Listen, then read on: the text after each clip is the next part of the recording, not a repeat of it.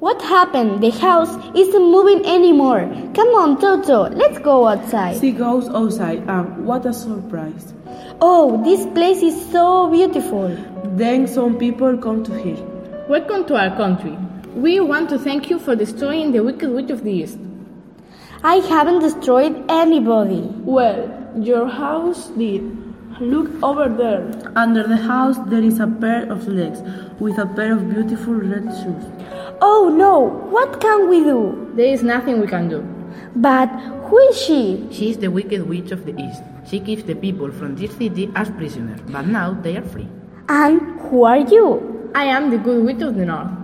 Are you a real witch? Of course, I am good witch, but I'm not as powerful as the wicked witch of the east. Look, Where are her feet? I can see them.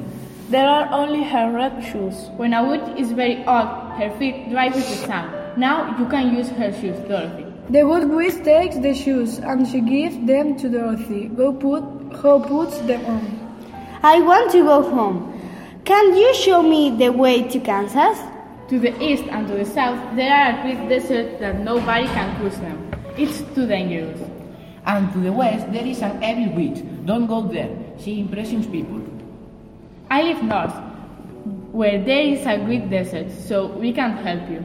Dorothy starts to cry. But what is your name, dear? My name is Dorothy, and this is my little dog, Toto.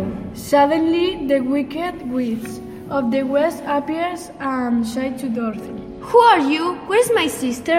Stay away from her, don't touch her. I want my sister's shoes. Give them to me. No, now they belong to her. Go away.